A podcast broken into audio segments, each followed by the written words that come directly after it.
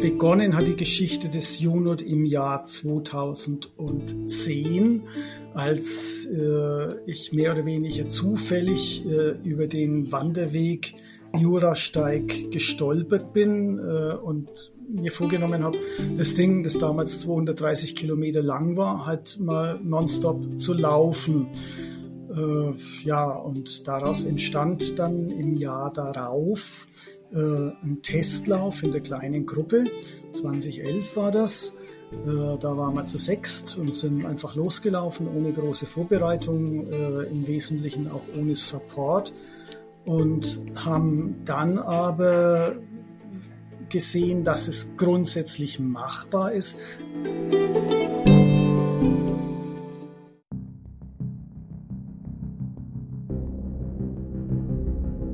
Ja, also er kommt ja eins zum anderen, ne? Man braucht ja auch manchmal so Ziele in seinem Leben, auch wenn die vielleicht völlig absurd sind oder so. Aber ähm, Tobi, ähm, also von dem wir jetzt gerade auch nochmal gesprochen haben, Tobias Krum, der kam ja natürlich auch irgendwann rein. Ähm, und äh, wir hatten uns ein bisschen länger auch noch vorher noch unterhalten, so was Ziele und so anbelangt. Er sagte, er wollte ja mal gucken, was geht und jetzt ne, mit auch weniger Umfang und so, was er gemacht hat und so und äh, lief auch ganz gut und so und er wird ja doch doch mal irgendwann ähm, seinen Streckenrekord brechen wollen. Und ich sagte, was ist denn dein Streckenrekord? Ja, 29 irgendwas. Ich sag, okay, den breche ich nächstes Jahr auch. und dann guckte er mich an und sagt, ähm,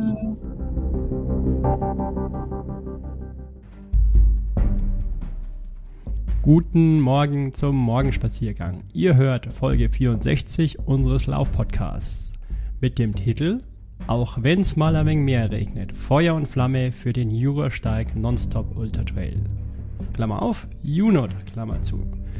Ja, dafür ein herzliches Dankeschön an Marina Kolosser, Gerhard und Margot Börner. Ähm, Marina war ja schon mal bei unserem äh, Podcast und ist äh, momentan in vielen, vielen, vielen Podcasts zu hören, auch zu Recht. Äh, macht unglaublich Spaß, ihr zuzuhören oder mit ihr zu quatschen. Also tausend Dank nochmal, Marina was hast du schon alles gemacht? Also, uff, ja, Barclay-Marathons, äh, deutsche Rekordhalterin Backyard, Tour de Chance und, und, und. Echt der Wahnsinn, wo du da rundherum kommst. Und freut mich, wenn wir uns mal wieder sehen. Und äh, Gerhard und Margot, tausend Dank, dass ihr uns die im Podcast halt einfach mehr dazu erzählen konntet, was den Unit ausmacht. Ihr habt ja jetzt schon 10.2 Ausgaben hinter euch, 10.3 kommt und die 11. bestimmt auch bald. Warum? Das hört ihr im Podcast. Und warum es auch heißt, irgendwie mit Regnen. Das war nämlich dieses Jahr 2022. Ja, mehr dazu im Podcast. Also, tausend Dank nochmal, Gerhard und Margot, als die Hauptinitiatoren des Unuts und Marina, dass du uns auch von deiner Seite nochmal berichten konntest, wie denn die Szene eigentlich diesen lustigen Lauf aus Franken so annimmt, was daran das Besondere ist. Äh, ich sag einfach mal Stichwort Ultrafamilie. Also, denn mal rein in den Podcast. Ich bin schon ganz gespannt. Viel Spaß euch. Ja, schönen Abend an Marina und Gerhard. Mega cool. Marina, glaube ich, braucht man nicht vorstellen. Ähm, es gibt ja schon einige Podcasts über dich. Wahnsinn, dass du heute wieder Zeit für uns hattest. Und am, helf mir, am 8. April diesen Jahres auch Zeit hattest, auf einen ganz besonderen Lauf zu gehen. Ja, Gerhard, dein Lauf und Margot, äh, euer Lauf euer Baby praktisch. Ne? Also auch an dich, tausend Dank, dass du ähm, heute uns ein bisschen was erzählst. Gerhard Börner, äh, der seit, seit wann den U-Note macht? Also, hallo erst einmal, Flo. Und begonnen hat die Geschichte des UNOT im Jahr 2010, als ich mehr oder weniger zufällig über den Wanderweg Jurasteig gestolpert bin und mir vorgenommen habe, das Ding, das damals 230 Kilometer lang war, halt mal nonstop zu laufen. Ja, und daraus entstand dann im Jahr darauf ein Testlauf in der kleinen Gruppe.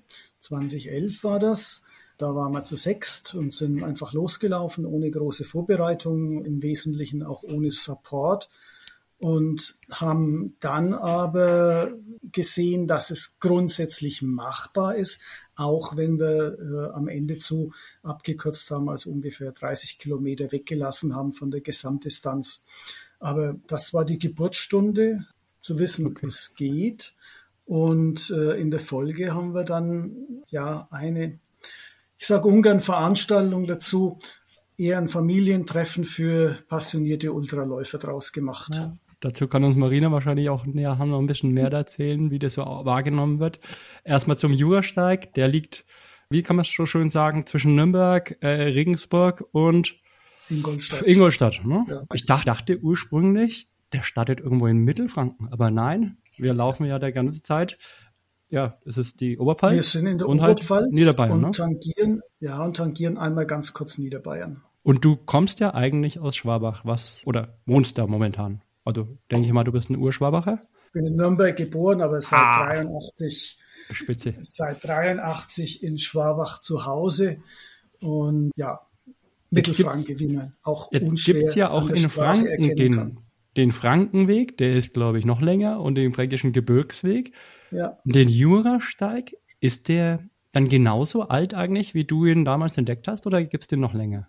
Den gab es damals zwei Jahre. Und wie kamst du jetzt dann auf den Jurasteig? Also warum den Jurasteig und nicht den Frankenweg äh, zum Beispiel? Mehr oder weniger Zufall. Margot und ich waren damals in Dietfurt zum Essen, waren Gastrotyp in unserer Tageszeitung, einen kleinen Verdauungsspaziergang gemacht und da waren eben dann die Hinweisschilder, Jurasteig. Da war ja nichts äh, draufgestanden. Es war einfach eine Wanderwegsmarkierung und eine Entfernungsangabe nach Riedenburg. Da haben wir es äh, das erste Mal gesehen, 20 Kilometer. Dass das dann ein Rundweg ist, der sich zum Laufen anbietet, habe ich erst äh, zu Hause festgestellt, als ich im Netz war und das näher angeschaut habe. Ja, aus dem Grund habe ich gar nicht weiter gesucht nach anderen Alternativen. Bei Punkt-zu-Punkt-Strecken, wie es der Frankenweg ist oder Ach. wie der Fränkische Gebirgsweg ist, den ich auch schon in Teiletappen gelaufen bin, sind halt von der Organisation her für einen Lauf ungleich schwieriger nochmal ungleich schwieriger, als es äh, der Jurasteig ist. Das ist doch der Punkt. Du hast ja gesagt, es ist ja eigentlich ein Familienevent. Also für, für die große Ultralauf-Community oder, oder Familie und von deiner Familie organisiert. Also das ist schon mal ein, ein ganz großes Dankeschön von all den Leuten, die uns da vielleicht da draußen hören. Marina, äh, siehst du es ähnlich, so dass man, es ist natürlich schon ein Vorteil, dass du am Schluss wieder dort bist, wo du am Anfang dein Auto abgestellt hast, ne? Ja, äh, auch von mir erstmal Hallo. ich wollte gar nicht so äh, unterbrechen, deswegen war ich jetzt die ganze Zeit still. Äh, ja, es ist tatsächlich seltener. Also mit den ähm, Top Trails, die ich ja so ähm, entdeckt habe und laufe, das sind halt alles keine runde äh, Rundwege, das sind äh, Punkt, äh, zu Punktstrecken und halt auch in der Länge mit 200, 230, 240 und auch noch ein bisschen länger, ähm, aber kein kein Rundweg. Also das ist schon eine Seltenheit, dass es mal so einen langen Rundweg gibt. Ja, also schöne Strecke, muss ich sagen, ja. Ich habe es jetzt, äh, danke Gerhard, ich habe es ja ein paar Kilometer kennenlernen können, ähm, weil ich bin ja noch Novize, ne? also ich, man hört dann da irgendwas und denkt sich, das müssen ja absolut gestörte Leute sein, die so weit rennen. Und dann hast du die Chance mal so, ähm, da mitzumachen und da wird man schon Feuer und Flamme. Und das ist, äh, also Marina, wie ist das? Also ich finde schon, das ist ein ganz anderes Flair als sonst wo, oder? Ja, schon was Einmaliges. Also was Besonderes. Also es ist so, ähm, ich, ich weiß gar nicht, wie ich das richtig ähm, beschreiben könnte. Ähm, also man kommt halt dahin und das ist halt wirklich so, so ein kleiner Haufen von Familie. So als würde man jetzt irgendwie Cousinen, Cousins und was weiß ich irgendwie wieder treffen äh, weil das manchmal ja was eingeschweißtes ist. Man, man kommt dann in dieses Hotel, dann gibt es das Breathing und äh, da sind halt irgendwie kennt man alle und man hat wirklich das Gefühl, man trifft sich dann so, also jetzt war natürlich Corona und dann ähm, das ist abgesagt, aber es war jetzt dann meine zweite Teilnahme und das ist halt wirklich so beim ersten Mal hatte ich es und beim zweiten Mal auch. Man kommt dahin so, ah, man kennt jeden und man ist sofort gleich zu Hause irgendwie. Wow, das, das habe ich gar nicht mitgekriegt. Marina, du bist da schon mal gestartet und hast den ganzen Spaß schon mal gemacht? Nicht den ganzen Spaß. Ich habe nur die 170 gemacht. Aber ich war 2019 schon da, ja, ja. Mhm. Ach, schön. Also hast du die Party dann in Kastel gemacht? Ja, genau. bin ich mal gespannt, ob mich der Gerhard dann nächstes, äh, ja, nächstes Jahr mitnimmt und äh, wie kann man sich da Frau, also Kastel ist dann, äh, naja, aber das, das unterhalten wir uns dann nochmal, jetzt nicht heute. äh, der eigentliche Sinn und Zweck ist ja dann noch ein paar Kilometer, Kastel sind dann, glaube ich, genau, du hast angefangen, du hast, du hast am Anfang die 240 Kilometer gehabt beim ersten Jahr dann die 170 und gleich im ersten Jahr auch diesen Baby-Baby-Lauf mit 100 Kilometer, glaube ich, ne? Im bei ersten Jahr. Erst, bei der ersten offiziellen Austragung, ist richtig, ja. Da haben wir einfach, damit wir so die kritische Masse an Teilnehmern erreicht haben, die wir einfach brauchten, um überhaupt das kostendeckend organisieren zu können, haben wir eben diese 100 Kilometer Distanz mit angeboten. Allerdings, ja, nee, nein, 34, das, das war äh, beim allerersten Mal, stimmt, äh, ich muss mich berichtigen, Margot hat es besser im Kopf. Beim allerersten Mal haben wir nur die Langdistanz angeboten da bin ich sehr, sehr blauäugig an die Organisation gegangen, habe mir gedacht, na, wer sich jetzt für 230 Kilometer anmeldet, der läuft auch 230 Kilometer. War aber leider nicht so. da hatten wir eine sehr hohe Aussteigerquote. Das hat uns vor große Probleme gestellt, weil diejenigen, die aufgehört haben, halt in der Oberpfalz ohne Infrastruktur, ohne öffentlichen Personennahverkehr nachts irgendwo festhingen und dann ein Taxi rufen mussten aus Regensburg. Das war auch damals nicht gerade preisgünstig, um überhaupt wieder zu ihrem Auto nach Dietfurt zurückzukommen. Und das war dann der Auslöser, warum wir bei der zweiten Austragung im Jahr 2012 dann diesen Shuttle-Service eingeführt haben. Und damit wir den kostendeckend organisieren konnten, brauchten wir eben diese Kurzdistanz mit 100 Kilometer. Okay, aber die gab es ja nur einmal. Das heißt, danach gab es den Shuttle-Service auch oder nicht mehr? Danach gab es den Shuttle-Service, aber da haben wir genug Anmeldungen gehabt äh, für die 170 ah, okay. und für die 230 Kilometer. Okay. Und dann und wurde der Weg verlängert, verlegt und wurden dann 239 Kilometer draus. Und wir haben aber die 170 Kilometer Distanz beibehalten. Und, die, so, der Weg wurde von dir verlängert oder von, nein, nein, der, vom Alpverein? Der, der offizielle Wanderweg wurde verlegt und das hat Gründe, weil die Infrastruktur halt dort auch immer schlechter geworden ist. Viele Gasthäuser haben geschlossen und es gab dann in dem Bereich zwischen Hohenburg und Deining gab es kaum mehr Übernachtungsmöglichkeiten. Und deswegen hat man den Weg über Kastel verlängert, denn da gibt's ein schönes Hotel und auch andere Gasthöfe, um den Wanderern, denn für die ist der Wanderweg natürlich primär gedacht, Tagesetappen zu ermöglichen mit entsprechenden Übernachtungsmöglichkeiten. Okay. Also das ist die Geschichte, warum Kastel so ein schönes Wirtshaus eingebunden im Jurasteig hat. Wunderbar. Und äh, seit wann nennst du eigentlich die kleine Route, die dann nur 170 Kilometer sind, Bambini-Lauf? Schon nee? Die, äh, da muss ich dich berichtigen, Florian. Die, äh, der Bambini-Lauf sind die 104 Kilometer. Okay, aber ja? der, der, der 170 heißt aber auch so lustig, oder? Mm, nö, das, also, das sind halt die 170 Kilometer und das andere ist die ganze Strecke. Ja? Okay, na dann hast du nur bei mir dann Baby und Bambini-Lauf, aber okay. und dann hast du aber auch gleichzeitig ja auch angefangen, die, ich nehme an, das hatte was mit dem ersten Jahr zu tun gehabt, dass du gesagt hast, okay, du holst dir die Leute, die sich da bewerben, nicht einfach so als Anmeldung, sondern du schaust dir ganz genau an, wer da startet. Ne?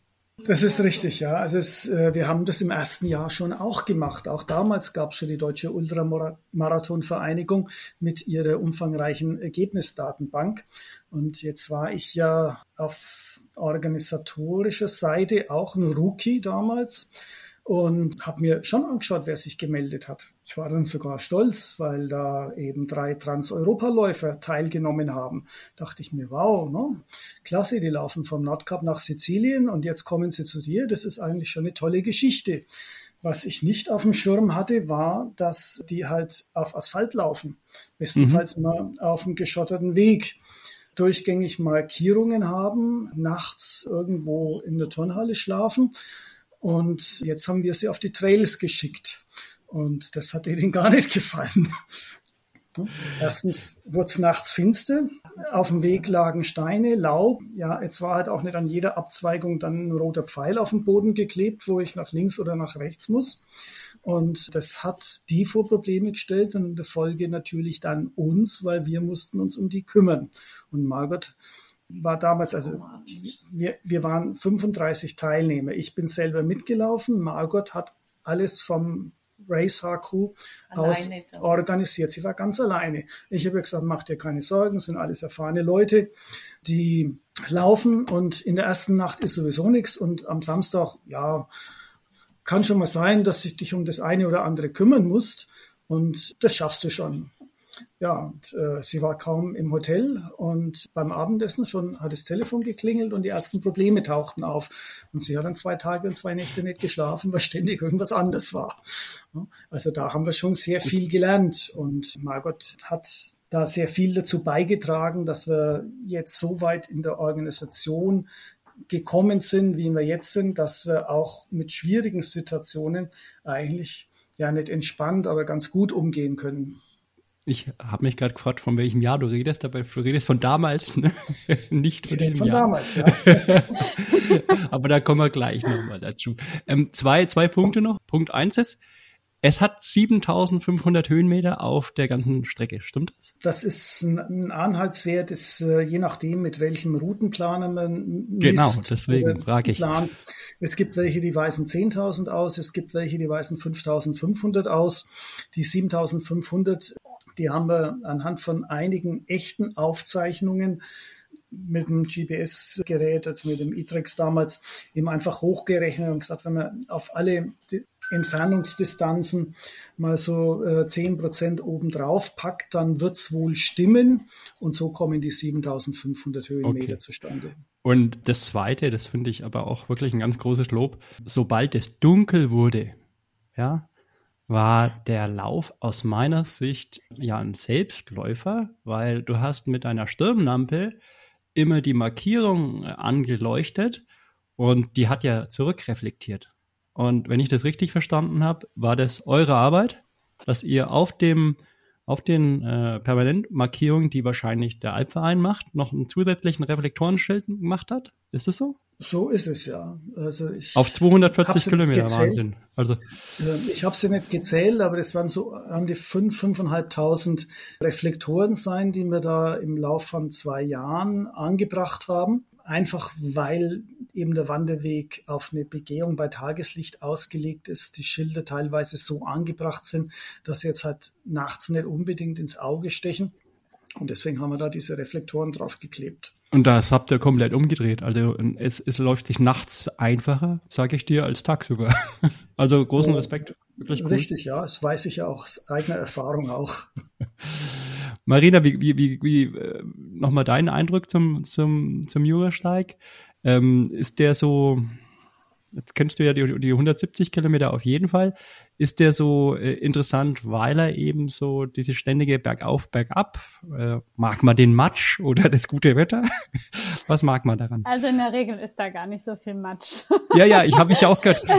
Ich, ich, ich, ich sage ja, ich, ich war ein bisschen äh, hin und weg. Wir sind ja mit dem Bernd, Bernd Spring gelaufen, der ist ähm, Gerhard, war der bei den ersten auch schon dabei? Nein. Nein war beim der, ersten war er nicht dabei. Aber beim ersten offiziellen war er dabei, glaube ich. War der ja. jetzt achtmal gelaufen mhm. und er hat gesagt, ähm, während wir so in diesem Jahr in 2022 so schönes Wetter hatten, so stundenlang Regen, hat er gesagt, äh, es war Spaß.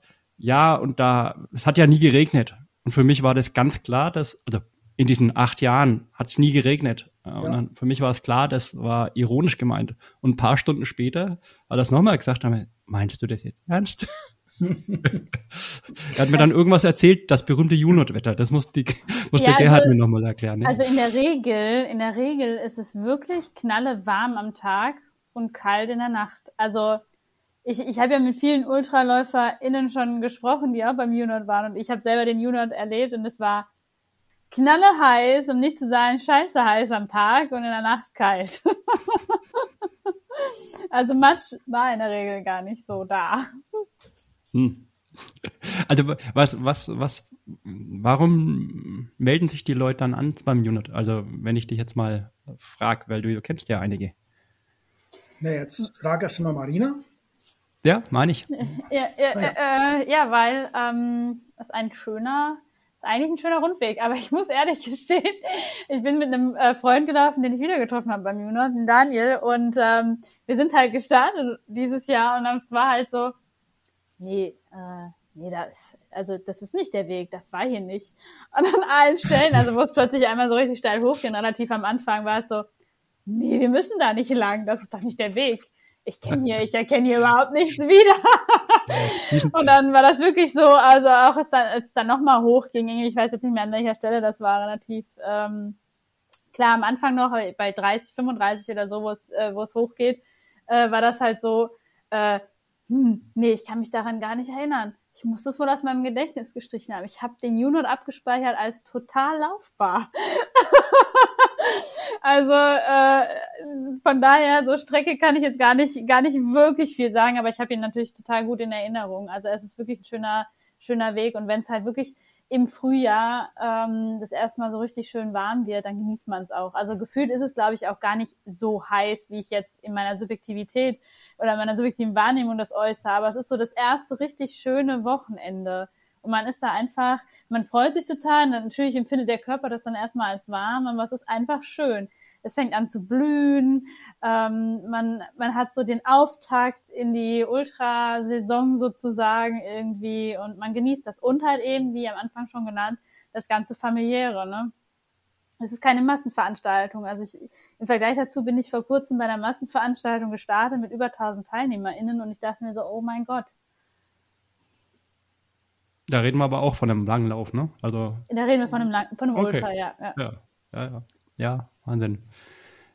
Ja, die, dieser eine, der, der eine, ähm, ich glaube, Gerhard, den, den habt ihr ja auch extra nochmal in, in dem Briefing noch erwähnt, dass es da irgendwo da rechts ganz steil hochgeht. Diese, gleich nach Kilometer 20 oder sowas. Da ist der Bernd auch vorbeigelaufen am Anfang. Der ist achtmal schon gelaufen dort. Ich dachte, nee, da geht's ja. Oh.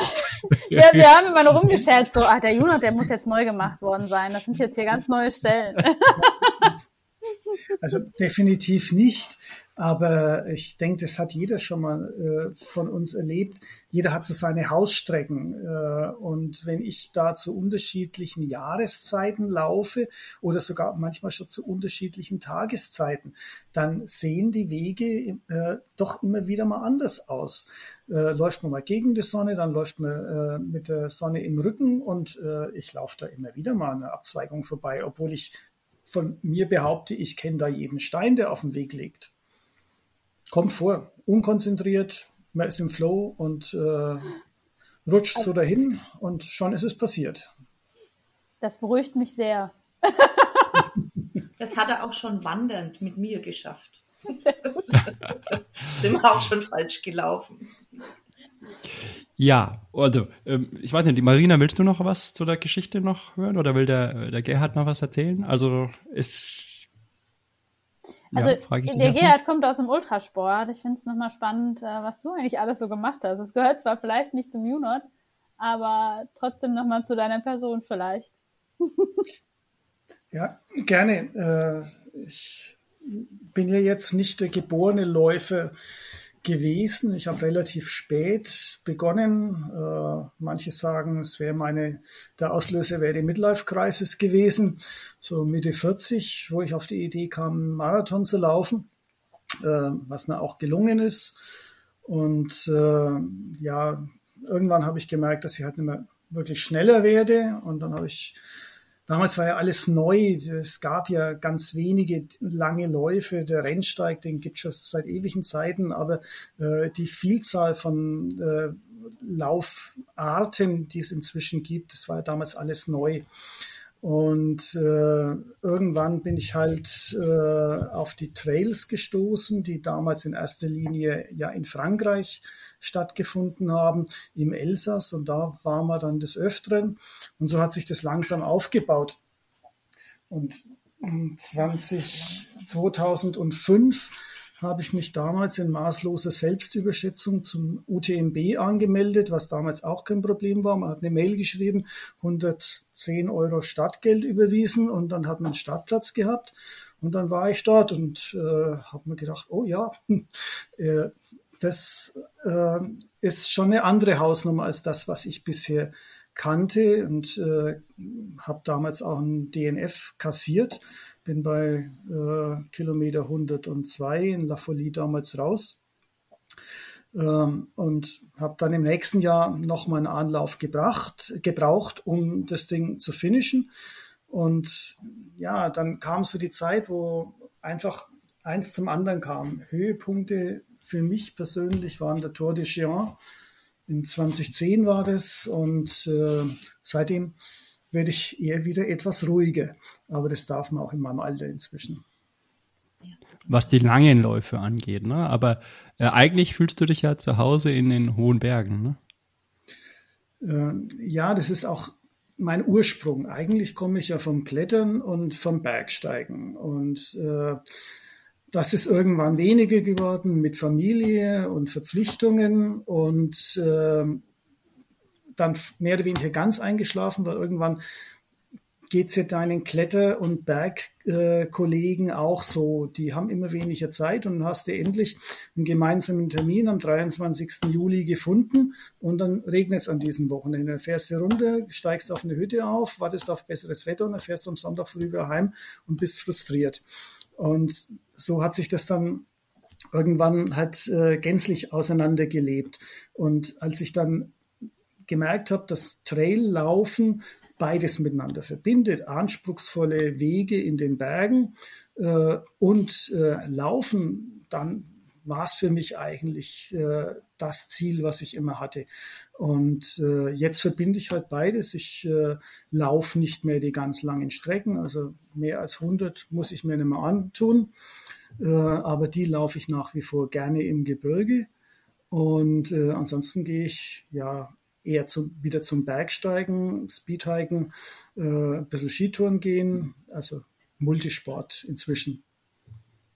Aber ich finde das so faszinierend und beeindruckend, weil wir haben uns auch, Daniel und ich haben uns kurz über den Tourne Jean dann unterhalten, weil wir haben den ja auch gemacht. Also ich meine, Daniel noch viel, paar Jahre vor mir überhaupt und ich ja erst letztes Jahr, aber ähm, grundsätzlich auch einfach so dieses, also ich, ich meine, er hat irgendwie gesagt, äh, dass da halt auch, also es einer der ersten Austragungen war, gell? Und dass dann äh, da halt irgendwie noch nicht so viel mit Markierung war oder ja, immer schon den Kopf.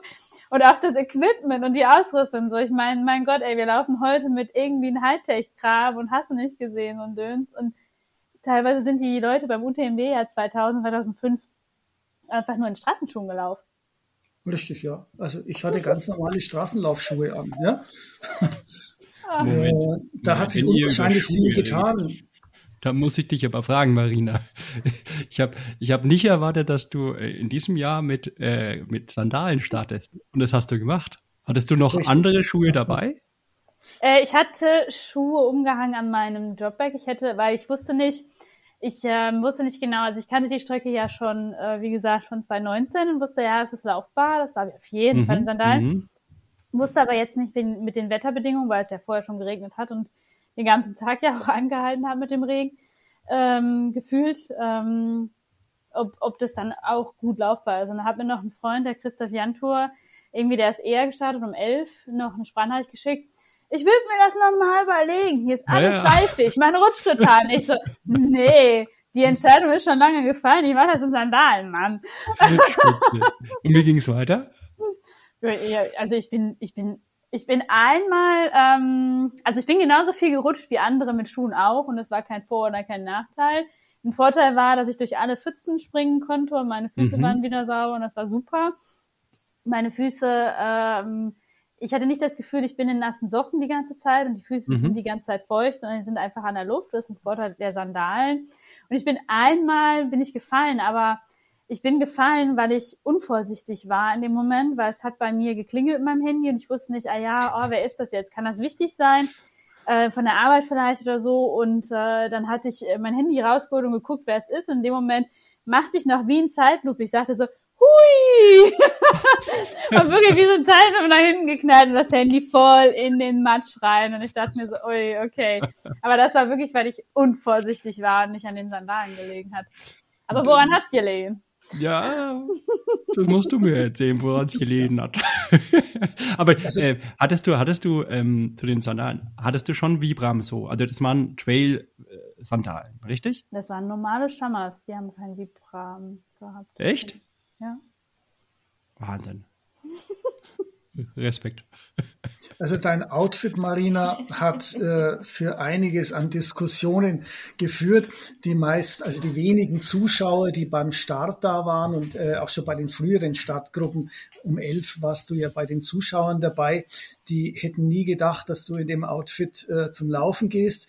Die haben sich eher gewundert, dass da eine Zuschauerin da ist äh, mit Shorts und äh, leichten T-Shirt bei den doch recht frischen Temperaturen. Und als ich denen dann äh, die haben dann gefragt, äh, wer denn das wäre, wo die dazugehört, die junge Frau. Und äh, als ich dann gesagt habe, ja, die läuft jetzt dann um 15 Uhr los, dann äh, habe ich schon unglaubliche, ungläubige Blicke geerntet.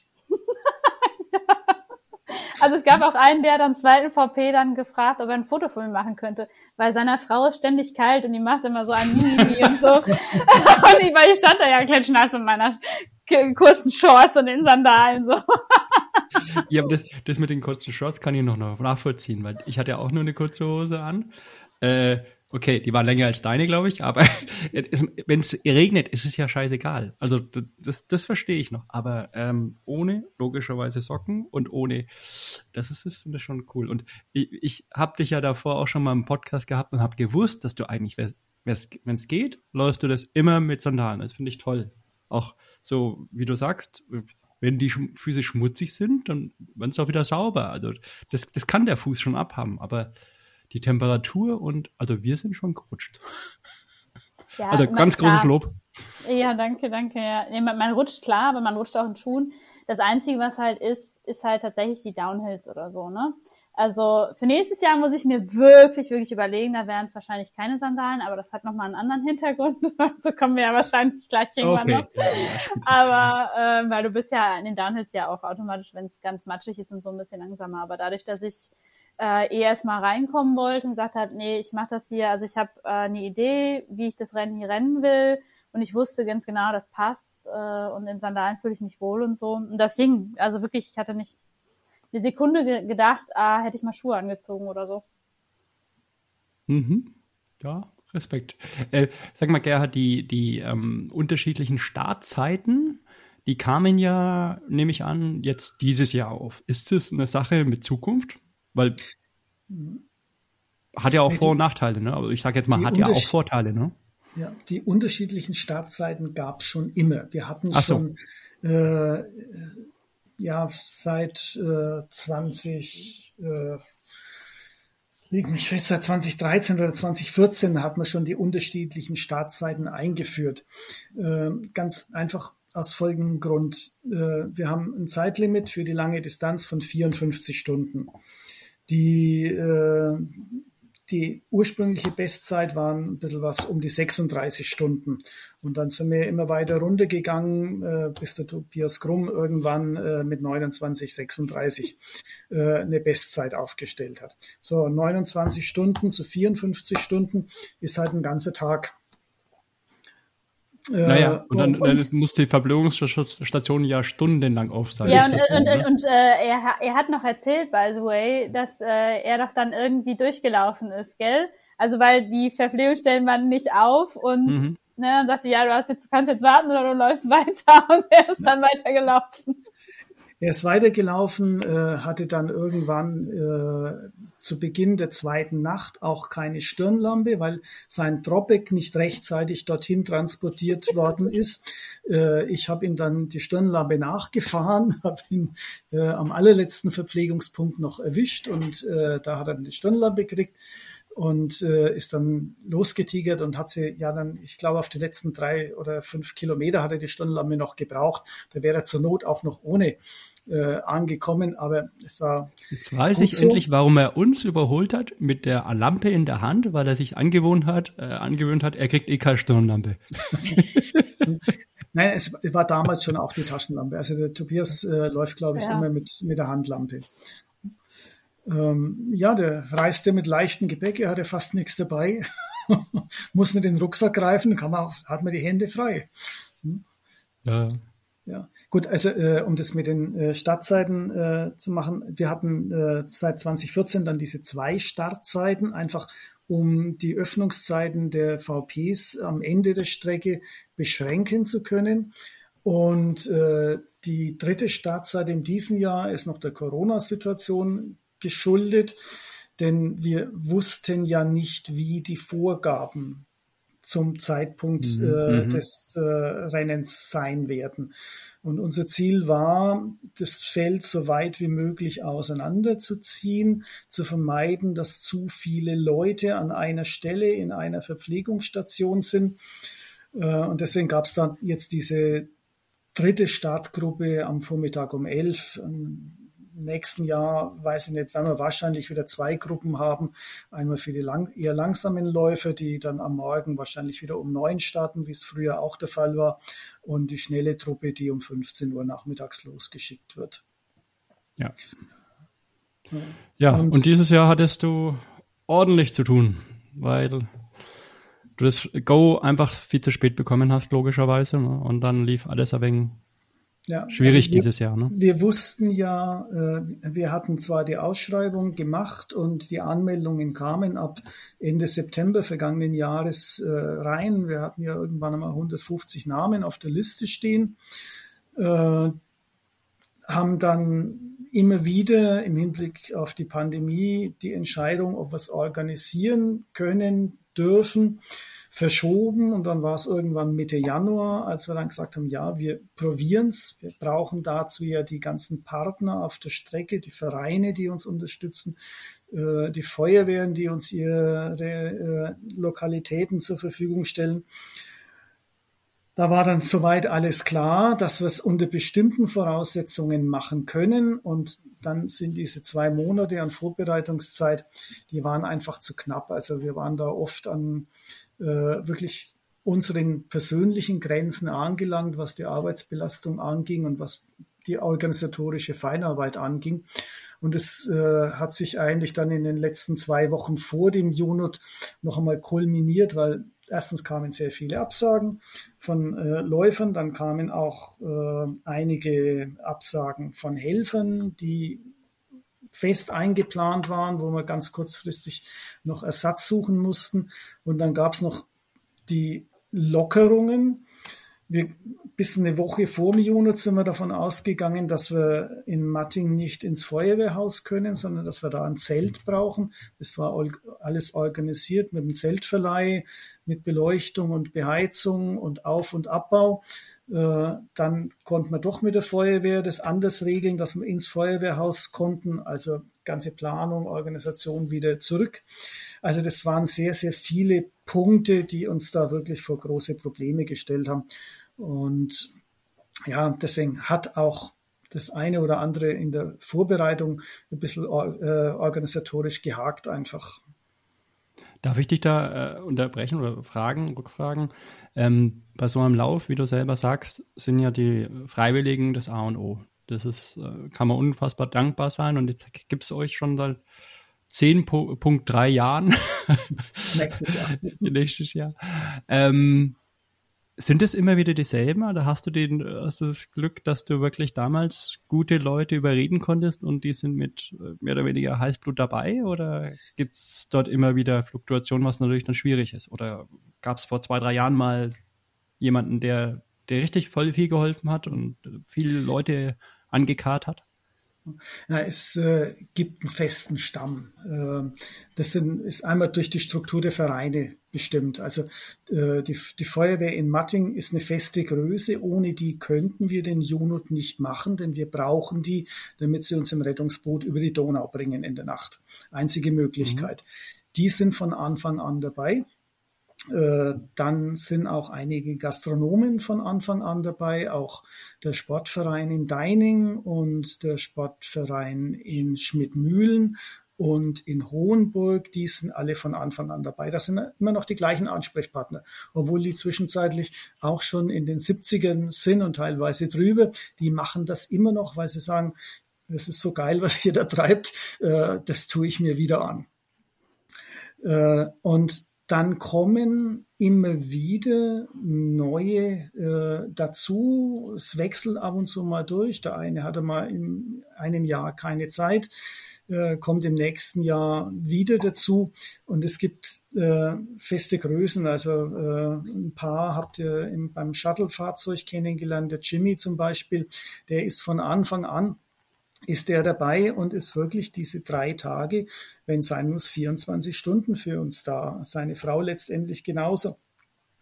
Äh, und dann kommen immer wieder äh, auch frühere Teilnehmer, die sagen, ich kann dieses Jahr oder will dieses Jahr nicht laufen, aber ich komme zum Helfen. Ähm, teilweise, ja, wir, ich bin jetzt 66 und äh, viele der ersten Stunde des Junot äh, und von den Erstausgaben und Anfängen, in, von den Anfängen des Junot, um es richtig mhm, zu sagen, mhm. äh, die sind halt jetzt nicht wesentlich jünger als ich. Und da überlegt man sich dann schon mal, muss ich mir das jetzt mit 60 noch antun? Äh, und die kommen dann zum Helfen. Ja, teilweise sind es ja auch wirklich äh, gesundheitliche Probleme, dass halt einfach die Knie nicht mehr mitspielen oder andere Körperteile äh, sich dagegen wehren und die kommen und äh, hauen sich dann halt auch zwei Tage und zwei Nächte um die Ohren für Fahrdienst und für organisatorische Aufgaben. Und äh, was auch dazu zählt, also meine beiden Kinder mit äh, Lebensgefährten, die ja in der Schweiz leben, äh, die kommen halt auch an diesem Wochenende und sind auch diese vier Tage da. Und Matthias, mein Sohn, mit dem Fotodienst und äh, den ganzen Sachen, also äh, viele Eindrücke, optische Eindrücke, die sind halt nur durch ihn entstanden, weil er äh, erstens sehr ja, erstens eine entsprechende Ausbildung hat und einen tollen Blick für Momente hat er hat zwei Filme äh, gemacht, Juno 2018 und 2017 hat er äh, jeweils Filme geschnitten, die auch auf der Website abrufbar sind. Also da wird schon sehr viel an den Eindrücken auch festgehalten. Und von wie vielen Leuten reden wir dann? Also jetzt, ich sage ja mal, allein die, die Feuerwehr Matting, das waren ja 30, 40, 50 Leute, ne? Hm, Aber ja, wenn wir die jetzt mal weglassen, also das, das also, äh, wir, wir, wir, haben, äh, die Feuerwehr ist wirklich äh, so ein Sonderfall, weil da kommen einfach viele dazu, die sagen, äh, mein Mann ist da oder der Papa ist da und in diesem Dorf ist ja jeder, jeder Haushalt ist mindestens mit einem Mitglied in, dem, in der Feuerwehr aktiv. Das muss man aber so sehen. Ja, das sind 40 Häuser und äh, die haben 80 Mitglieder bei der Feuerwehr. Ähm, eine ganz außergewöhnliche Situation. Und äh, wenn man die mal weglässt, äh, dann haben wir ungefähr 60, 65 Helfer, die an diesem Wochenende im Einsatz sind. Tja, und deswegen ist es bei euch dann logischerweise dann auch ein Fulltime-Job, weil 60 Leute koordinieren ist schon was, ne? Äh, ja, Viele also alleine diese zwei, Stunden, zwei, die ja. zwei Tage, ne? Ja, ja. Viele haben Routine, äh, also Schmidt, Schmidt Mühlen zum Beispiel, mhm. äh, denen liefern wir das, äh, die Sachen an, die von unserer Seite gestellt werden und alles andere managen die in Eigenverantwortung. Ja? Und dann haben wir aber halt auch die selbstbetriebenen Verpflegungsstellen wie äh, Riedenburg oder Kelheim, wo wir schon auch immer wieder einen Wechsel in der Besatzung haben, äh, wo man halt dann auch äh, schon mal ein paar Tage vorher mit den Leuten ein Briefing machen muss und sagen muss, worauf es ankommt. Ja? Und ja, manche haben halt noch nie ein Zelt vorher aufgebaut. Äh, da muss halt dann einer dabei sein, der auch weiß, wie man so ein großes Zelt aufbaut und äh, wie man eine Gasflasche anschließt. Ähm, ich gehe da immer von mir aus und denke mir, das kann man einfach. Manche können es halt nun doch nicht. Ja, das mit dem Linksgewinde ab und zu ein wenig schwierig. Ja. Das mit der Gasflasche. Aber, aber also es ist schon echt ähm, schön, ähm, auch zu sehen, wie gut gelaunt die ganzen Menschen vor Ort auch sind. Alle Helfer. Und wenn du jetzt sagst, ne, vier Tage oder über 24 Stunden wach, zwei Tage hier und auf Hochtouren und so. Und alle sind so unglaublich lieb äh, und nett und äh, freuen sich total und so. Es ist einfach echt schön. Ähm, das ist schön, dass du das so sagst, aber das ist ein Geben und ein Nehmen. Ähm, da sind ja jetzt Helfer dabei, die überhaupt nichts mit Laufsport am Hut haben. Äh, die aber sagen, wir machen das wieder, weil die Typen, die da kommen, äh, die sind alle ein bisschen verrückt, aber die sind auf eine nette und äh, so, so angenehme Art verrückt. Ähm, das sagen die von der Feuerwehr, das sagen die von den Sportvereinen. Ähm, die erinnern sich ja auch immer wieder an einzelne Gesichter und wenn ich dann mit denen Kontakt aufnehme am Jahresanfang und sage, äh, so und so, wie immer, dann und dann äh, brauche ich euch, äh, dann kommt immer wieder Frage, ist der wieder dabei? Ne? Also Bernd Spring, du bist mit ihm gelaufen, Florian, ähm, er hat ja sonst immer seine Hunde dabei. Ne? Mhm. Ähm, es heißt immer, kommt der mit den Hunden wieder. Ja? Ach, der mit den Hunden ist der Bernd. Ah ja. Zeitlang hatten wir einen Teilnehmer aus Norwegen, äh, der aber von der Abstammung her Chinese ist. Da hieß, war die Frage immer, kommt der Chinese auch wieder? Ja? Ah, ja genau. Also äh, die, da, da ist auch teilweise eine Verbindung, da existieren Bilder äh, von den Leuten an der Verpflegungsstelle in inniger Umarmung äh, mit irgendwelchen Teilnehmern, die sich eben freuen, äh, dass er oder sie wieder da sind. Also es ist wirklich äh, der Begriff Unit Family, der stammt nicht von uns, sondern der stammt von Läufern. Und es ist aber wirklich ein Stück weit ein familiäres Verhältnis, was zwischen Teilnehmern und Helfern, Freiwilligen entstanden ist. Also viele auch an den Verpflegungsstellen erleben es wohl ähnlich wie ich. Ich kriege das ganze Jahr nie so viel positive Resonanz wie beim Junut. Da muss ich dann das ganze Jahr wieder davon leben. Ja, ja. Kann ich aber das auch, weil es einfach toll ist. Also das, ist, das nimmt mich immer so mit. Normalerweise ist ja dann immer, ja, ähm, am Schluss stehe ich eigentlich immer da und mir laufen dann die Tränen runter, weil ich das einfach gar nicht mehr verarbeiten kann, weil es einfach zu viel des Schönen ist. Ne? Mhm. Und ja, das macht es einfach aus irgendwie. Da kommt so viel zurück äh, von den Ultra-Trailern äh, und ähm, das ist, glaube ich, in anderen Sportarten bei weitem nicht so und gerade äh, die Sportvereine mit den Fußballern oder so, äh, von denen hört man das auch. Wir kriegen sonst nicht so viel zurück, obwohl wir das ganze Jahr über für die arbeiten und immer was tun. Und deswegen müsst ihr mal den, den, den, den ich sage jetzt einfach mit der Familie in Schmidt-Mühlen schöne Grüße ausrichten. Ich glaube, das war für die schon hart, ne? Die standen tagelang in der Küche und zu denen ist ja dann gar keiner gekommen. Die haben ja gar kein Feedback und dann muss das alles nicht, Gott sei Dank haben sie es ja spenden können. Ja. Aber das war für die, ich meine, weiß nicht, Marina, wie war es denn bei dir? Ah, das, äh, ich habe das gesehen in der Gruppe und das war echt so, die haben ja noch gepostet, ah, wir, wir sind ready, wir freuen, auf, äh, freuen uns auf euch und so völlig äh, passioniert irgendwie da und dann, ja, äh, ich ein paar Stunden später kam dann, ja, also wir haben jetzt die Sachen gespendet und das tat mir so leid, ne? Also wirklich, ich habe das gesehen, so, oh. Also, nee, das die Spenden war ja eigentlich eine schöne Sache für die. Also ja, aber dass halt niemand ne, kam, genau. Die genau. haben sich halt mega ja. gefreut und ja. waren wirklich so ja. voller Vorfreude und so. Und dann halt wirklich so dieses Jahr, oh, schade, ihr kamt nicht. Und so, ja, wir wollten, aber es ging nicht. Und, ja. ja, also der Peter Fochtner, der das äh, in Schmidt-Mühlen verantwortlich macht, der war ja früher erster Vorsitzender äh, des Sportvereins, hat das Amt aber inzwischen abgegeben Leben macht aber den Junut weiterhin mit seiner Familie. Der kam ja dann extra zum Start.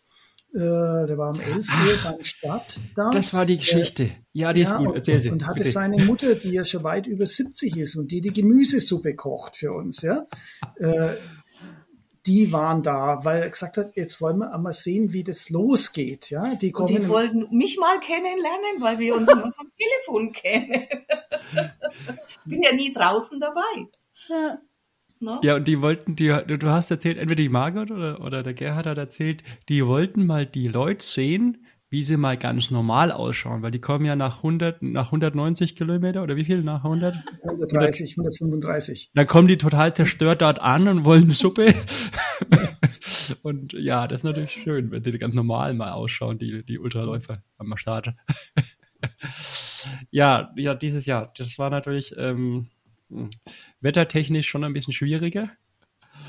Und ähm, Gerhard und Margot mussten ja dann leider irgendwann aber die Notbremse ziehen. Ja, wie war es denn bei euch aus eurer Sicht? Also ich war zu dem Zeitpunkt unterwegs, äh, wollte äh, in Kelheim vorbeischauen, die äh, Leute an der Verpflegungsstelle besuchen, anschließend nach Matting weiter und hätte dann noch äh, die Versorgungsstelle äh, vier beliefern äh, müssen. Und dann fahre ich und plötzlich bricht halt äh, da kurz vor Kehlheim also wirklich das Unwetter wirklich über mich herein. Äh, Geschwindigkeit äh, 30, 35 Kilometer, Starkregen, ringsum Blitze. Und dann habe ich mir gedacht, holla, das ist nicht gut. Und dann war ich in Kelheim und äh, da hat es ja auch noch ordentlich runtergeschüttet äh, in der Verpflegungsstelle. Und ich hatte dann äh, wirklich große Sorge, wie das in der Nacht weitergeht. Denn vom Wetterbericht her war ja erst einmal vorhergesagt, dass der Regen anhält und gegen Morgen eher in Schnee übergeht und dass es äh, am Morgen irgendwo Temperaturen äh, um den Gefrierpunkt geben wird. Jetzt war mir klar, in Matting können sich alle erst einmal umziehen äh, und in trockene Kleider gehen. Wenn sie, sie sind aber, wenn es weiterhin so regnet, schon wieder nass, bis sie das Rettungsboot auf der anderen Seite der Donau verlassen haben. Und äh, auch das kenne ich ja aus eigener äh, Anschauung. Äh, du kommst relativ warm aus dem Feuerwehrhaus raus, läufst runter zum Rettungsboot, setzt dich rein, äh, Schwimmweste anlegen. Äh, nach drei, vier Minuten bist du drüben und stehst neben dem kalten Fluss äh, bei Temperaturen irgendwo so vier, fünf Grad und brauchst erst einmal zwei Kilometer. Also ich habe immer zwei Kilometer gebraucht, bis ich wieder halbwegs warm geworden bin, bei gutem Wetter. So, und dann habe ich mir überlegt, äh, die sind nass, äh, es ist kein gutes Wetter und äh, ich hatte Angst äh, davor, dass jemandem etwas passiert, und zwar genau auf der nächsten Etappe zwischen äh, Matting, äh, also nach der Donauüberquerung, und dem Sportheim in Schönhofen.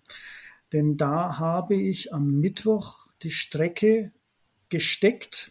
Da mussten wir äh, unsere Versorgungsstelle verlegen, weg vom Naturfreundehaus das äh, direkt am Jurasteig liegt, runter ins Tal. Das sind ja 100, 120 Höhenmeter äh, Differenz, die da zu überwinden sind. Und äh, ich hatte die Strecke gesteckt über den sogenannten äh, unteren alpinen Steig.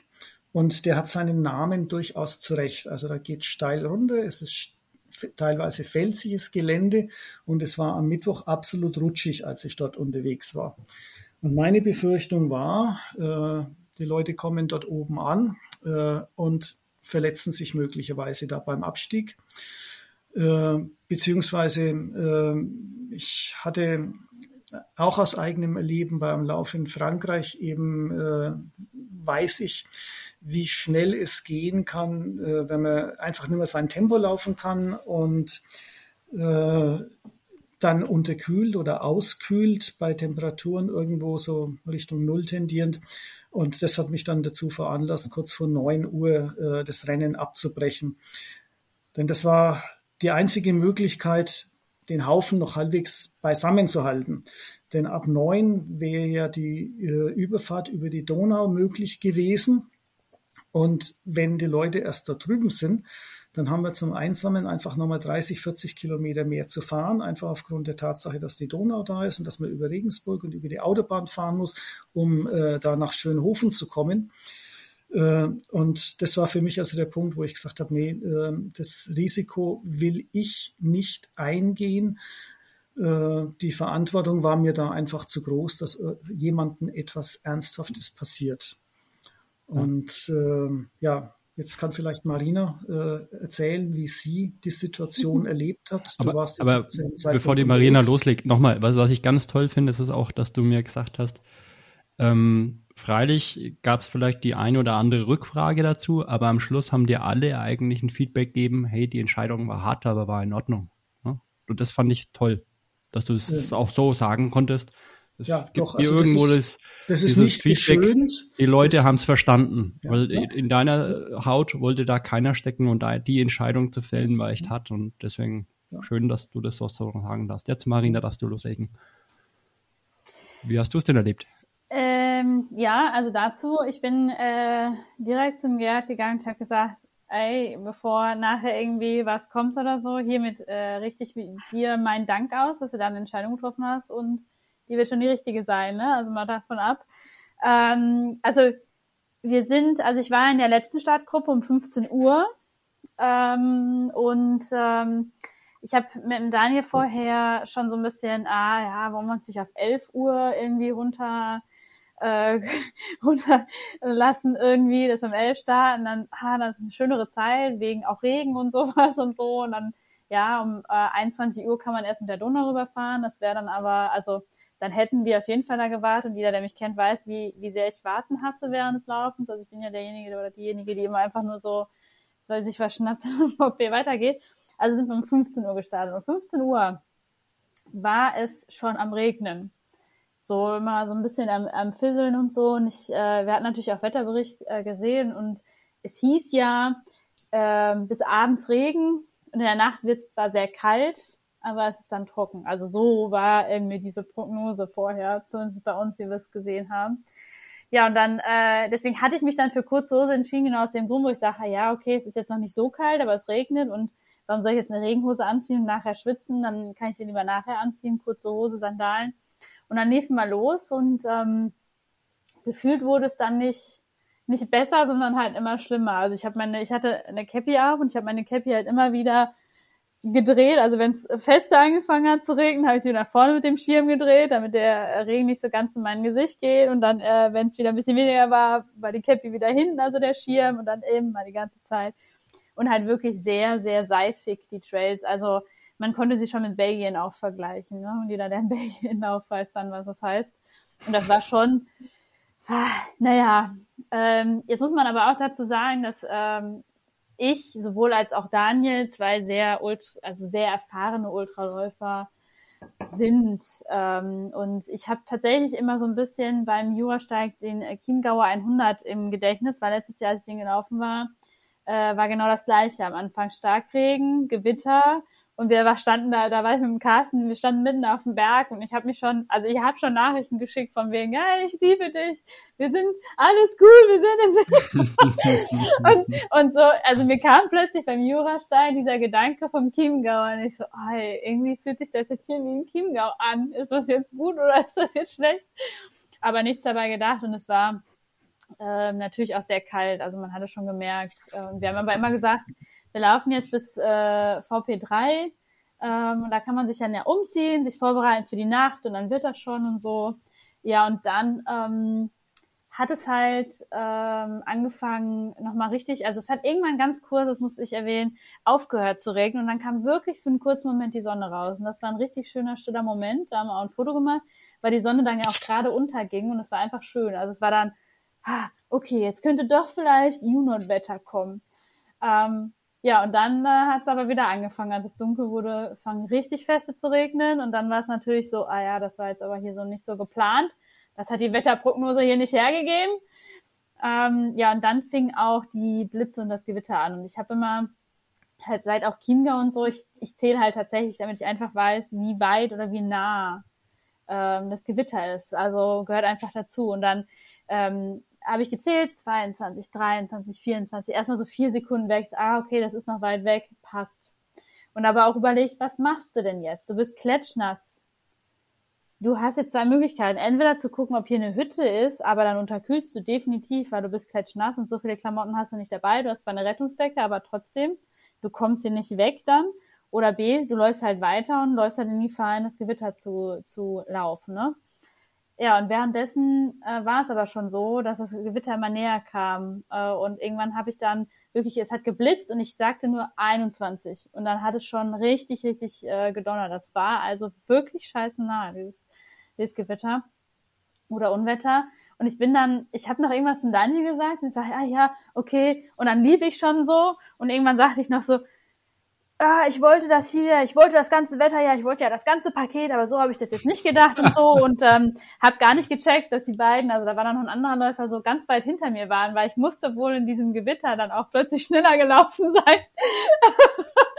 also es war schon ähm, ziemlich krass, aber wir hatten halt immer so, ja, es hört bald auf, Wetterprognose, es wird bald und drei, bei VP3 können wir uns umziehen und so. Ja, und dann kam ich, kamen wir beide beim VP2 dann an. Also ich bin bis dato halt mit dem Daniel auch gelaufen.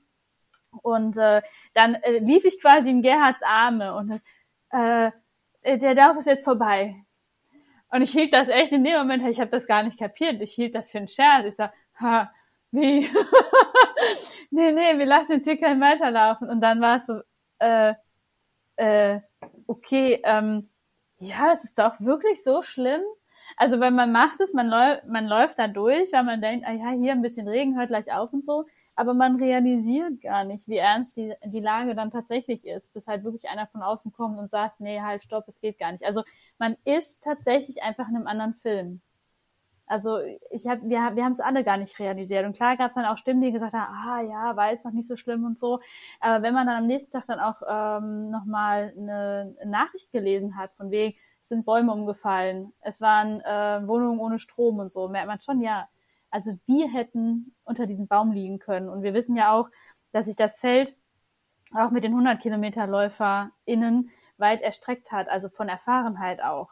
Und wir zwei, in dem Fall Daniel und ich, hätten das wahrscheinlich irgendwie gemacht, weil wir hatten aber auch Zeug dabei, wir hatten äh, eine gute Regenjacke dabei und und und, aber davon kann man ja auch nicht bei komplett allen ausgehen. Und klar, wenn es ein Baum umfällt, ist noch was anderes, da ist keiner erfahren genug, das irgendwie vorherzusehen. Ähm, aber es war schon auch eine gute und richtige Entscheidung. Ne? Also es war schon gut. Und ähm, wie gesagt, ich, ich will das, äh, das würde ich auch nie streitbar machen. Also ich bin sofort so gerne gesagt, nee, das ist super, dass das jetzt fertig. Ich habe nur am Anfang, das muss ich halt erwähnen, es ist ja so ein bisschen unfinished business, was ich mit dem Unit hab und war dann halt so, ja, ich jetzt jetzt nochmal zwei Jahre darauf gewartet, wieder beim Unit teilzunehmen und dann bin ich halt wirklich so in diesem Briefing, habe ich ja vorhin erzählt und Familie und so und ich saß dann aber so und sag, ah, nur noch dieses Jahr. Nächstes Jahr muss ich das hier nicht machen. So gefühlt habe ich mich erwischt, wie ich das dachte. So, ah. Und dann dachte ich wirklich, als, als wir in diesem Shuttle zurück waren zur, zur Turnhalle, war ich so, ah, Mist, ich sag sowas nie wieder. ja, aber nee, alles gut. Es war ähm, auch, wir hatten wirklich auch Spaß. Ne? Wir sind ja dann äh, zum, zur Turnhalle wieder und wir saßen da noch bis in die Nacht rein mit allem Mann und haben sie alle mal angefeuert, wenn da wieder der nächste reinkam. So, ey! Und da, also es war super witzig. Wir hatten so viel Zeit miteinander, eine gute Zeit auch dann da und alles gut, ja. Es ist schön, dass du das so erzählst. Äh, bestätigt äh, uns im Nachhinein halt auch äh, dran, darin, dass wir wohl auch aus der Sicht der meisten Teilnehmer eine nachvollziehbare und eine begründete Entscheidung getroffen haben. Ähm, wir müssen wir sind sehr wohl in der Lage zu unterscheiden, wer jetzt äh, mit der Situation besser umgehen kann. Ein erfahrener Läufer, eine erfahrene Läuferin, wie du eine bist, äh, mit der entsprechenden Ausrüstung. Äh, da müsste ich mir wenige Gedanken machen. Äh, aber wir hatten äh, halt speziell auch auf der Kurzdistanz auch äh, relativ unerfahrene Läufer dabei. Äh, für die teilweise auch der Lauf in die Nacht hinein schon eine neue Erfahrung gewesen ist. Also für die 100 Kilometer haben wir jetzt keine äh, außergewöhnliche Qualifikation verlangt. Da waren Leute dabei, die halt den Rennsteig schon mal gelaufen sind, ja. Die sagen, ne, die 30 Kilometer draufpacken, das, das geht schon noch, ja. Aber ob die jetzt dann äh, mit der Situation klargekommen wären, das äh, weiß ich nicht. Und da muss man einfach auf Nummer sicher gehen denn das Risiko, das äh, will ich mir nicht aufbürden, denn die Verantwortung können wir nicht ablegen. Ich gebe dem Gerhard und der Marco noch einen anderen Grund, den hat äh, die Marina auch gerade so schon, schon gesagt. Letzten Endes, du läufst ja dann als Ultraläufer, du läufst egal was ist. Ja, also bei uns war es so, äh, wir haben den ganzen Tag Regen, also dass es mal kurz nicht geregnet hat, äh, ja, doch, kann ich gleich erzählen, aber ähm, bis, bis nach Kelheim ähm, und dort, wir hatten einen Riesenspaß, einen riesen Gaudi. Wir sind meine Hände abgefroren, weil irgendwann sind die Handschuhe halt nass und was machst du denn dann? Du kannst ja jetzt nicht das fünfte Paar Handschuhe raustun, weil das ist nach 20 Minuten wieder nass, aber sind halt dann, sind halt dann kalt. Also wir hatten trotzdem Spaß und dann kamen wir nach Kelheim, ähm, da muss die Marina auch nochmal erzählen, das muss ja bei euch auch, weil es ja dann, da war es ja dann recht eng, oder? Also das hat bei uns ja schon gut gerochen. war, war, war lustige äh, Location da, glaube ich, zum, im Zelt zum Feiern. Ähm, naja, also bei uns war es ganz in Ordnung und dann war dort dieser Ort, äh, wo die Sonne geschienen hat.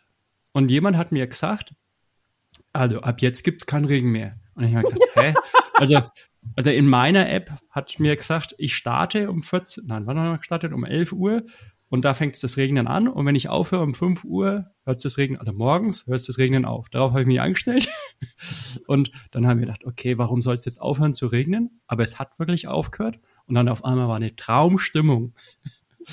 ja, hat gehalten, eineinhalb Stunden und dann waren wir, ich habe gerade nachgeschaut, auf der Hochebene in Bad Abach und keine Ahnung, was da in den drei Minuten passiert ist, aber äh, es gab vertikalen Regen. Ich habe davor, ich habe äh, Gore-Tex-Schuhe angehabt, also das Gegenteil von den, von den äh, Sandalen. Die den ganzen Tag lang waren die trocken, obwohl ich überall reingestiegen bin.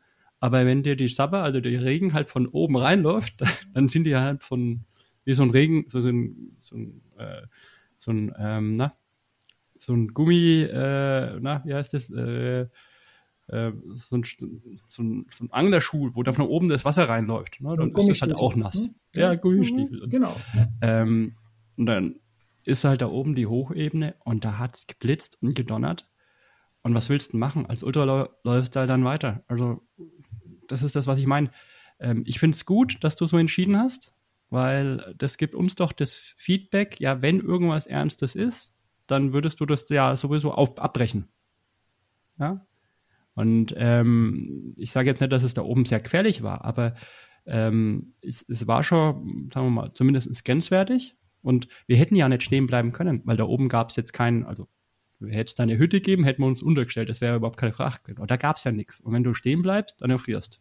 Mehr oder weniger. Oder, ja. oder also ich habe so viele Sachen hinten drin im Rucksack gehabt, aber äh, mit zugefrorenen Fingern magst du dann auch nicht mehr dir in deinen Rucksack wieder auspacken. Ne? Also ähm, also ich bin wirklich der Meinung, also zweierlei. Wir hatten einen irre Spaß. Also wir sind ja dann durchgelaufen bis nach, äh, bis nach Matting und ähm, also jede Sekunde davon will ich nicht wissen, aber ich kann es absolut verstehen und ich finde es gut, dass du es abgebrochen hast, weil wenn alle so sagen, sie laufen bis, bis halt, ähm, keine Ahnung, also man macht halt viel Unvernünftiges als Ultraläufer, glaube ich. Ja, und da ist gut, dass halt jemand drüber äh, halt ist, der, der auf einmal aufpasst. Find, find, gibt mir ein gutes Gefühl. Ja. Also es gab äh, etliche Feedbacks äh, mit der Option, äh, du hast mir letztendlich die Entscheidung abgenommen. Ja, äh, ein DNF äh, für sich zu entscheiden, zu sagen, nee, ich pack das jetzt nicht mehr oder äh, die Witterungsbedingungen sind jetzt für mich äh, entsprechend, ist halt auch immer ein, ein eigenes Scheitern. Ja? Und äh, so äh, habe ich äh, die Entscheidung übernommen und habe gesagt, jetzt ist einfach Schluss. Und niemand muss ein schlechtes Gewissen haben, dass er jetzt aufgehört hat und dass er oder sie das Weichei ist. Also ich denke, das äh, ist schon auch ein bisschen Psychologie, die damit reinspielt. Ähm, mhm. Die Entscheidung ist akzeptiert worden, darüber sind wir sehr froh und äh, jeder, der dieses Jahr dabei war, hat einen garantierten Startplatz für nächstes Jahr. Und äh, ja, ich muss noch äh, eine kurze Erklärung äh, abgeben, äh, warum äh, immer dieses bestimmte Wochenende Anfang April der UNUT-Termin ist. Äh, zum der UNUT fand bisher immer an den Wochenenden statt, an dem auch der Obermaintal-Marathon stattfindet. Den bin ich, ich glaube, vier oder fünf Mal gelaufen. Äh, der ist immer Anfang April und da war immer tolles Wetter. Und äh, ich habe gesagt, na, wenn wir den Juni dann auch Anfang April machen, dann nehmen wir den gleichen Termin äh, wie der Obermaintal-Marathon. Dann haben wir immer Wetterglück. Das äh, war jetzt äh, neunmal so. Äh, der Obermaintal-Marathon war auch dieses Jahr am gleichen Wochenende wie der Jonut, nur fand er halt am Sonntag statt. Und da war das Wetter wieder toll. Ach wow. Ja, Sonntag das ist eine gute Erklärung. Nicht Sonnenschein, ja. Es war zwar kalt, ja, ja, ja äh, und nicht dort Frühlingssaft, aber die Sonne hat geschienen, ja. Aber Frage, ähm, als wir dann äh, heimgefahren wurden im Shuttle-Service, ja, und wir dann auch noch mit dem Auto heimgefahren sind, also in Nürnberg lag Schnee. Ich weiß ja. nicht. Also, ja, das stimmt. Äh, ja. Ja. Also deine Wettervorhersage hat so zugetroffen. Ich weiß nicht, ob äh, jetzt in in Dietfurt dann auch dann morgens Schnee lag, aber bei uns lag hier wirklich so drei, vier, fünf Zentimeter nasser Schnee. Ja. Ja, Schnee also war das Wetter nicht, äh, nee. In Neumarkt lag auch Schnee, in Dietfurt nicht. Äh, aber zwischendrin ist ja eine ziemlich große Distanz, ist wohl auch sehr unterschiedlich gewesen. Ja. Ja, und jetzt äh, haben wir ja den Termin für das nächste Jahr, also für 2023 festgelegt. Äh, der Obermaintal-Marathon findet jetzt äh, am 1. April statt. Und das ist uns jetzt dann doch zu früh gewesen. Jetzt haben wir äh, um 14, den Juno-Termin für 14 Tage nach hinten geschoben, also am Wochenende nach Ostern nächstes Jahr. Ähm, ja, in der Hoffnung, dass äh, uns die Wettergöttinnen äh, im nächsten Jahr vielleicht etwas mehr gewogen sind. Also es kann nichts passieren. Ich lasse meine Unit-Jacke hier zu Hause, habe ich gesagt, wenn ich komme. Die wird Okay. nicht bedruckt, die wird nicht bestickt, die bleibt hier. ich bin noch, also dafür zur Info, ich bin direkt, als wir ankamen, bin ich noch, also da bin ich auch schon wieder gern in die Arme gefallen und dann habe ich gesagt, ui, die Jacken werden noch be äh, bedruckt, ne, wenn man ans Ziel kommt. Ja, ja, ich habe sie extra eingepackt. und als, ich, als wir dann gefahren sind, habe ich nochmal so ganz traurig in meine Tasche geguckt, so, nee, die bleibt jetzt doch hier. Und ähm, Also wir haben die startest nächstes Patches, Jahr, äh, ne? Wir haben die Patches, äh, die man zum Bedrucken äh, braucht. Die werden entweder äh, vor Ort dann, wer seine Jacke dabei hat, äh, drauf gedruckt, äh, beziehungsweise die kann man auch zu Hause selber aufbügeln. Da gibt's dann auch eine Anleitung von uns. Und wer nächstes Jahr kommt und das Ziel erreicht, das er sich selber gesetzt hat, der kriegt dann so ein Patch mit äh, zum Aufbügeln. genau, so Mais.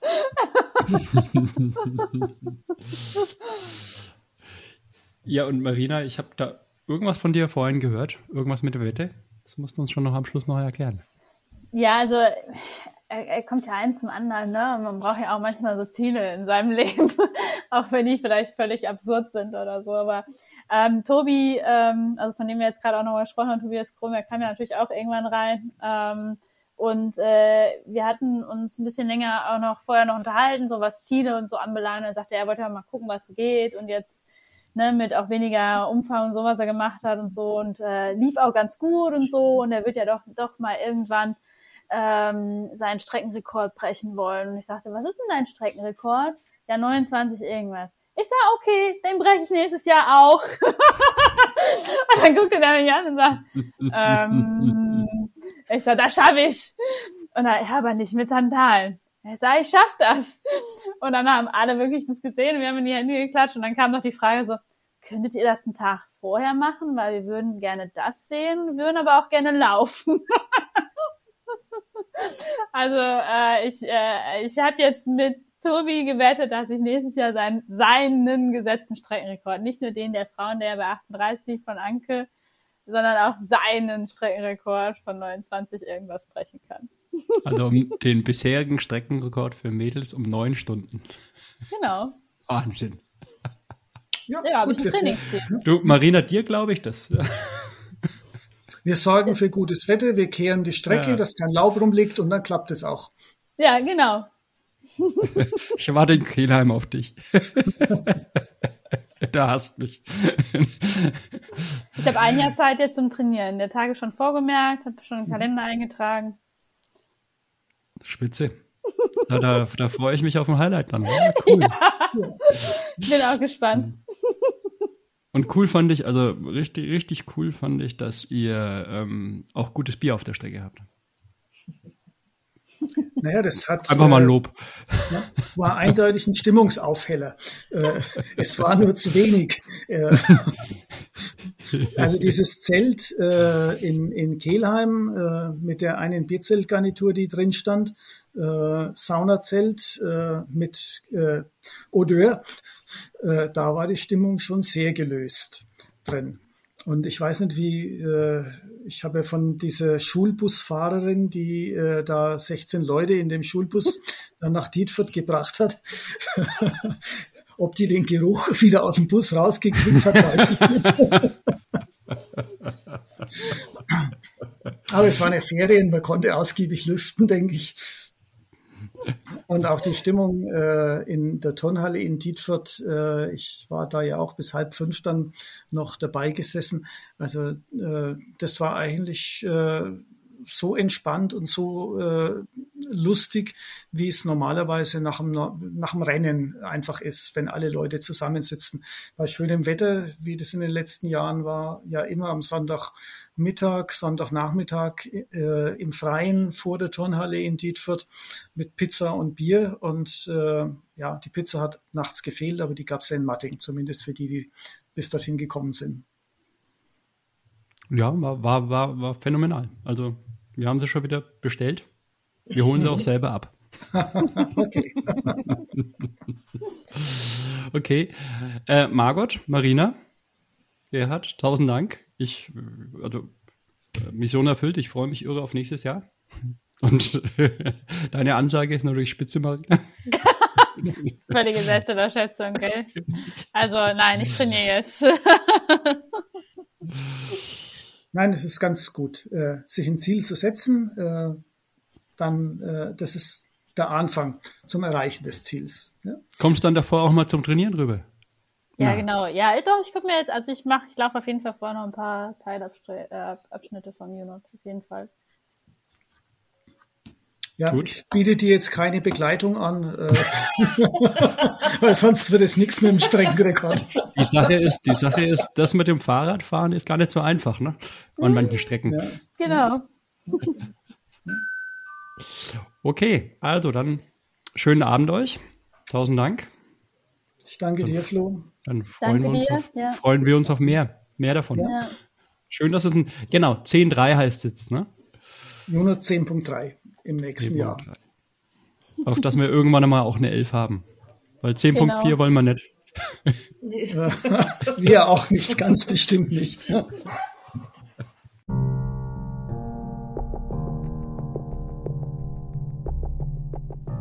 Vielen Dank euch fürs Zuhören. Ähm, die nächste Ausgabe vom UNOT, ganz genau 10.3, weil er halt jetzt zum dritten Mal äh, stattfindet und wir wollen ihn eben irgendwann einmal finishen zum zehnten Mal oder die Leute dort, die schon zehnmal jetzt teilgenommen haben. Ähm, die findet statt vom 14.04. bis zum 16.04.2023. Wenn ihr mehr dazu wissen wollt, kontaktiert äh, Margot und, und ähm, Gerhard ähm, auf unit.de oder äh, vor allem auch auf Facebook. Und wenn ihr uns kontaktieren wollt, dann wisst ihr, findet ihr uns vor allem auch in der Facebook-Gruppe. Dort könnt ihr mit uns Kontakt aufnehmen und uns erklären, was gut ist, was schlecht ist oder was ihr wünscht. Und das wird uns schon sehr freuen. Ja, natürlich auch Bewertungen würden uns auch freuen, vor allem auf äh, iPhone und Co., iTunes. Ähm, ja, das wäre natürlich super. Kriegt ihr auch ein Bier dafür. Also, euch noch einen schönen Tag, schöne Woche.